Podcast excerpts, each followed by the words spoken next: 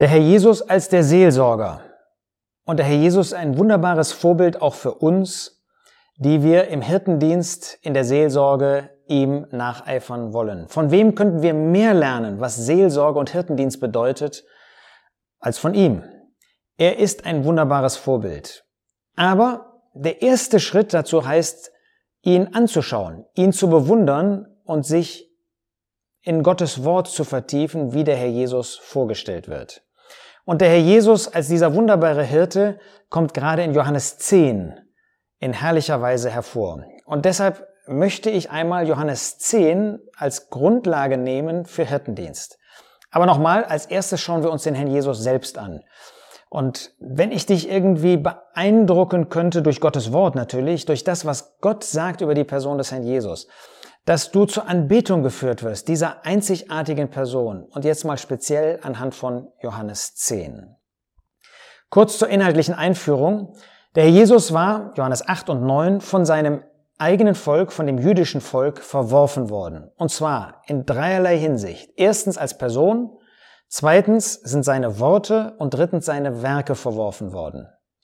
Er nimmt diese Verwerfung an und führt diejenigen, die seine Schafe sind, das heißt Juden, die an ihn glauben, die ihn anerkennen, führt er aus diesem jüdischen Schafhof, also aus dem jüdischen Bereich heraus. Ein wunderbares Beispiel dafür ist der Blindgeborene, von dem der Jesus in Johannes 9 berichtet, von dem er spricht und den er herausführt aus diesem Bereich und mit sich selbst verbindet. Er selbst wird von den Juden, dieser Blindgeborene, hinausgeworfen, aber der Herr Jesus ist es, der ihn zu sich zieht und ihn mit sich verbindet. Er verbindet diejenigen, die an ihn glauben, aus dem jüdischen Bereich mit anderen Gläubigen, die aus den Nationen kommen, also die aus einem ganz anderen Bereich kommen, um aus beiden Gruppen aber nicht irgendwie einen neuen, sie in einen neuen Hof zu bringen, in einen neuen Bereich, der durch ein neues Gesetz irgendwie ähm, beschlossen und abgegrenzt ist, sondern um sie zu einer Herde zu machen, wir können sagen, zu der Familie Gottes, zu der Gemeinde, zu der Versammlung Gottes. Das tut alles der Herr Jesus, er als der wahre Hirte der Schafe. Und in diesem Kapitel 10 stellt er sich auch als dieser wunderbare Hirte vor. Er nennt sich sogar so. Das erste, was wir lernen, wie kam dieser Hirte? Johannes 10, Vers 1. Wahrlich, wahrlich, ich sage euch, wer nicht durch die Tür in den Hof der Schafe eingeht, sondern woanders hinübersteigt, der ist ein Dieb und ein Räuber. Der Herr Jesus, er ist kein Dieb oder ein Räuber. Nein, er kam nicht als jemand, der irgendwie in diesen Schafhof, in den jüdischen Bereich gekommen ist. Denn Vers 2 sagt, wer aber durch die Tür eingeht, ist Hirte der Schafe. Diese Tür ist ein Hinweis auf die alttestamentlichen Schriften. Der Herr Jesus hat, als er gekommen ist, alle diese alttestamentlichen Schriften, die auf ihn Bezug nahmen, auf sein Kommen, auf das Kommen des Messias, hat, hat er erfüllt. Das heißt, das, was das Alte Testament sagte im Blick auf den Messias, der kommen sollte, wurde in dem Herrn Jesus erfüllt. Er kam in voller Erfüllung der Weissagungen des Alten Testamentes, in Übereinstimmung mit dem Wort Gottes. Er hat sich also nicht irgendeine Autorität, eine Macht selbst angeeignet, sondern er hat so gehandelt und ist so gekommen, wie Gottes Wort das im Alten Testament sagt. Vers 3. Diesem öffnet der Türhüter und die Schafe hören seine Stimme und er ruft seine eigenen Schafe mit Namen und führt sie heraus. Das heißt, der Herr Jesus erkannte die Führung des Geistes Gottes an, der ihm die Tür in den Hof geöffnet hat. Dieser Türhüter ist ein Hinweis, ein Vorbild auf den Heiligen Geist. Der Herr Jesus ist also nicht in eigener Machtvollkommenheit gekommen, obwohl er der ewige Sohn Gottes ist. Er hätte so kommen können. Aber in seiner Demut war er vollkommen gehorsam. Er hat die Führung des Geistes Gottes, hat er anerkannt. Und er spricht so, dass die Gläubigen seine Stimme vernehmen können und ihr glaubend gehorchen. Er ruft seine eigenen Schafe mit Namen. Die Schafe hören seine Stimme. Das heißt, sie vernehmen seine Stimme. Er spricht zu denen, die an ihn glauben wollen und sie gehorchen ihm. Sie gehorchen ihm gerne. Er ruft seine Schafe mit Namen. Das heißt, er hat eine ganz persönliche Beziehung zu jedem Einzelnen. Und das darfst du auf dich auch beziehen. Wenn du an den Jesus glaubst, der Herr Jesus hat eine ganz persönliche Beziehung mit dir.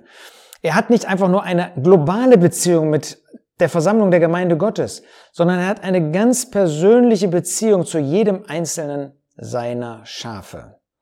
Und er führt sie heraus aus diesem Hof. Das macht deutlich, dass er die Gläubigen von falschen Beziehungen, von falschen Verhältnissen trennt. Das ist wunderbar. Der Herr Jesus, er zeigt, dass die Beziehung zu ihm das Entscheidende ist und dass deshalb jede Beziehung zu, in dem Fall, dem ungläubigen Volk Israel damals von ihnen gemieden werden muss. Er führt sie heraus. Das tut er auch heute bei uns, dass er uns von falschen Verbindungen trennt. Dann heißt es weiter in Vers 4, wenn er seine eigenen Schafe alle herausgeführt hat, geht er vor ihnen her und die Schafe folgen ihm, weil sie seine Stimme kennen. Er geht als Leiter und Vorbild vor seiner Herde her. Er bestimmt, er leitet, er übernimmt die Verantwortung und stellt sich den Gefahren. Er hat sich immer vor seine Jünger gestellt. Das tut er auch heute bei dir und bei mir. Er ist es, der vorangeht. Du brauchst nur auf ihn zu sehen und dann gehst du den richtigen Weg. Er hat auch als Hirte Autorität. Nicht nur durch Worte, sondern in sich selbst, weil er der Hirte ist, weil er der Sohn Gottes ist. Die Schafe folgen nicht nur, weil sie ihm gehören, sondern weil er der Hirte ist. Sie haben eine Beziehung zu ihm, deshalb folgen sie ihm, folgen sie ihm. Und deshalb hat er auch diese Autorität, weil er nicht einfach, nein, weil er überhaupt kein Despot ist, wie das Menschen sein können, sondern weil er ein liebender Hirte ist, hat das direkte Auswirkungen in seiner Autorität, moralischen Autorität. Dass er der Herrscher ist, kommt oben drauf auch noch hinzu. Und die Gläubigen kennen den Herrn, weil er alles für sie gegeben hat und immer Zeit für sie hat. Er ist bei ihnen. Sie kennen ihn, weil sie seine Stimme kennen und weil sie ihn kennen. Wunderbar. Wir dürfen den Herrn Jesus auch kennen. Wir kennen den Herrn Jesus. Du kennst ihn doch auch, oder nicht? Du weißt nicht nur, wer der Herr Jesus ist, sondern du kennst ihn durch deine Lebenserfahrung, weil du mit ihm gehst, weil du weißt, dass er dich liebt, weil er das durch sein Leben, durch seine Hingabe gezeigt hat. Wir dürfen ihm von Herzen folgen. Er ist immer bei dir, er hat immer Zeit für dich. Wenn Menschen keine Zeit haben, er hat das. Vers 5, einem Fremden aber werden sie nicht folgen, sondern werden vor ihm fliehen, weil sie die Stimme des Fremden nicht kennen. Wer ihn und seine Stimme kennt, ist vor den Feinden geschützt. Dazu muss man diese Feinde nicht kennen. Weißt du, der Schutz ist nicht, dass du alles Böse, alles Verkehrte kennst, sondern dein Schutz liegt darin, dass du den Herrn Jesus kennst, dass du weißt, wer der Herr Jesus ist, dass du weißt, dass er dich liebt und dass er sich für dich einsetzt. In Vers 7 geht es dann weiter. Jesus sprach nun wiederum zu ihnen, Wahrlich, wahrlich, ich sage euch, ich bin die Tür der Schafe. Der Herr Jesus ist die Tür. Die Beziehung zu ihm, sagt er damit, führt dich auf den richtigen Weg. Wenn du den Herrn Jesus kennst, wenn du dem Herrn Jesus folgst, dann trennt dich das von falschen Beziehungen und führt dich in den richtigen Bereich. So hat es bei den Juden sie aus dem Bereich des Judentums, der durch Unglaube geprägt war, in den Bereich des Glaubens geführt. Und so ist das auch bei uns. Der Jesus führt uns also als die Tür aus falschen Beziehungen, aus falschen Beziehungen, falscher Gemeinschaft mit Ungläubigen und falschen Verbindungen heraus. Und das gilt immer noch für uns, die wir als Gläubige sind. Wir können immer noch in falsche Beziehungen kommen, Verbindungen, und er führt uns heraus. Dann sehen wir, was der Hirte bewirkt. Vers 9.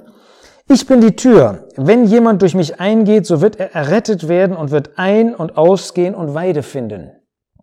Der Jesus schenkt Rettung. Als dieser gute Hirte schenkt er Rettung. Rettung von der Sündenschuld, Vergebung der Sünden, Rettung auch in Gefahren, dass er uns bewahrt, vor Gefahren und in Gefahren, er rettet uns von Feinden.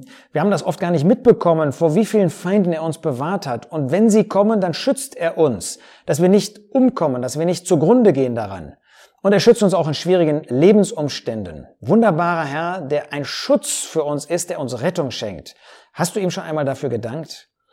Er führt uns auch in die christliche Freiheit. Das ist hier, wenn er davon spricht, ein- und ausgehen. Weißt du, das Christenleben, das ist nicht eine, eine Sammlung von Geboten und Verboten, sondern das Christenleben ist ein Leben zur Freude des Herrn. Und das gibt auch dir Freude. Das macht dich glücklich, wenn du dem Herrn Jesus folgst. Da gibt es so viele Aufgaben, da gibt es so viel zu tun, da gibt es so viel christliche Freiheit. Natürlich kann man die missbrauchen. Aber es ist Freiheit, wahre Freiheit, dem Herrn zu dienen, für den Herrn zu leben. Dann heißt es in Vers 10, der Dieb kommt nur, um Weide zu stehlen und zu schlachten und zu verderben. Ich bin gekommen, damit sie Leben haben und es in Überfluss haben. Ja, der Herr schenkt nicht nur Nahrung, davon haben wir auch in Vers 9 noch gelesen, die wir nötig haben, Nahrung, geistliche Weide, geistliche Nahrung, die finden wir bei ihm, nicht in dieser Welt, sondern er bewahrt uns auch davor vor Dieben, die uns diese Nahrung wegnehmen wollen. Er ist eben nicht wie ein Dieb, der nimmt, sondern er ist jemand, der gibt. Er ist nicht wie Satan, der uns sagt, ich habe auch was für dich, der uns aber in Wirklichkeit etwas wegnehmen will, sondern er ist etwas, der gibt, unser Herzen glücklich macht und der uns alles das schenkt, was wir nötig haben. Er schenkt das Leben. Er schenkt ewiges Leben. Er schenkt neues Leben und lässt uns dieses Leben und zerstört es nicht, wie Satan das tut. Satan ist derjenige, der Leben zerstört. Der Jesus ist es, der uns Leben, neues Leben gibt, dieses Leben nährt. Und da ist es wichtig, dass du dieses, diese Nahrung wirklich bei ihm suchst und nicht bei diesen Quellen dieser Welt. Er führt auf eine gute Weide. Er bewirkt Rettung und will nicht zum Verlorensein führen, wie Satan das und seine Instrumente machen. Er verdirbt eben nicht. Nein, er schenkt das Leben sogar in einem vollen Maß. Ich bin gekommen, damit sie Leben haben und es in Überfluss haben. Weißt du, wenn du mit dem Herrn Jesus gehst, dann mögen die äußeren Umstände schwierig sein, kompliziert sein, herausfordernd sein. Aber innerlich hast du ein reiches Leben mit dem Herrn Jesus, hast du wunderbare Gemeinschaft mit ihm und mit den Gläubigen. Es ist ein Leben in vollem Maß und auch in dem Bewusstsein, was er alles schenkt. Vers 11, ich bin der gute Hirte, der gute Hirte lässt sein Leben für die Schafe. Der Herr Jesus ist wirklich der gute Hirte. Und wenn er gut genannt wird, dann ist das gut, wenn er sich selbst gut nennt. Warum ist er gut? Weil er sein Leben hingibt. Er hat sein Leben gegeben für dich. Er ist gestorben am Kreuz von Golgatha für dich. Danke ihm immer wieder dafür. Das beweist nicht nur, dass er gut ist, sondern auch, dass er dich liebt. Das ist das Gegenteil von Egoismus. Er hat das Wohl der Schafe im Herzen und auf dem Herzen. Und nicht nur im Herzen, sondern er tut das auch. Wie viel hat er für dich getan? Vers 12. Der Mietling aber und der Nichthirte ist, dem die Schafe nicht gehören, sieht den Wolf kommen und verlässt die Schafe und flieht. Und der Wolf raubt sie und zerstreut die Schafe. Der Mietling aber flieht, weil er ein Mietling ist und nicht sich um die Schafe kümmert. Der Herr Jesus im Gegensatz eben zu diesen Mietlingen und so weiter. Er stellt sich auch in Gefahr vor die bedrohten Schafe, selbst unter Lebensgefahr. Wie hat er sich vor seine Jünger gestellt? Das tut er auch heute für dich und für mich. Und er tut das nicht für Lohn. Weißt du, er tut das nicht ähm, nur, wenn du ihm dies oder jenes gibst, sondern er tut das für Gott und er, für Gott und er tut das für dich und für mich. Aus Liebe ist er auch heute noch für uns tätig und stellt sich vor uns. Wie oft haben wir gar nicht gemerkt, dass er uns bewahrt hat vor Todesgefahr und davor, dass wir umkommen. Und Vers 13, den habe ich schon gelesen. Er kümmert sich in jeder Hinsicht um die Schafe, nicht wie ein Mietling, der dann auch davonläuft, wenn es schwierig wird. Nein, in äußerer, in innerer Hinsicht, wenn Feinde kommen, wenn keine da sind, wenn es gut geht, wenn es schwierig ist, immer ist er, dieser gute Hirte, da. Vers 14, ich bin der gute Hirte und ich kenne die meinen und bin gekannt von den meinen. Das zeigt, er pflegt eine Beziehung mit den Seinen und sie mit ihm. Wir haben wunderbare Gemeinschaft mit ihm. Er kommt zu uns, wir kennen ihn und wir dürfen diese Gemeinschaft mit ihm pflegen und dürfen sie genießen. Er von sich aus tut das. Er hat immer Zeit für dich und er ist für dich da und er pflegt diese äh, Beziehung ganz persönlich, wie gesagt, nicht einfach nur global.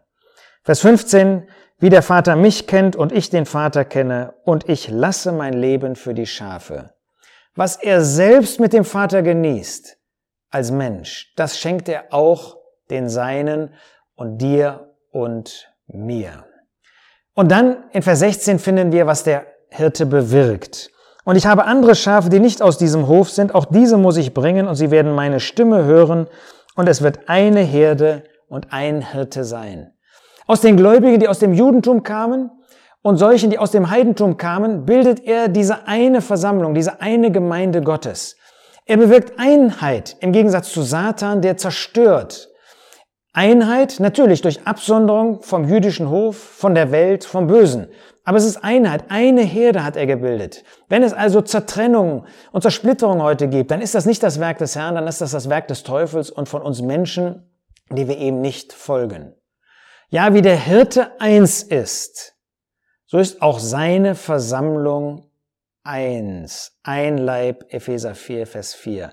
Ach, wunderbar, dass er das bewirkt hat und wir können das auch heute noch erkennen.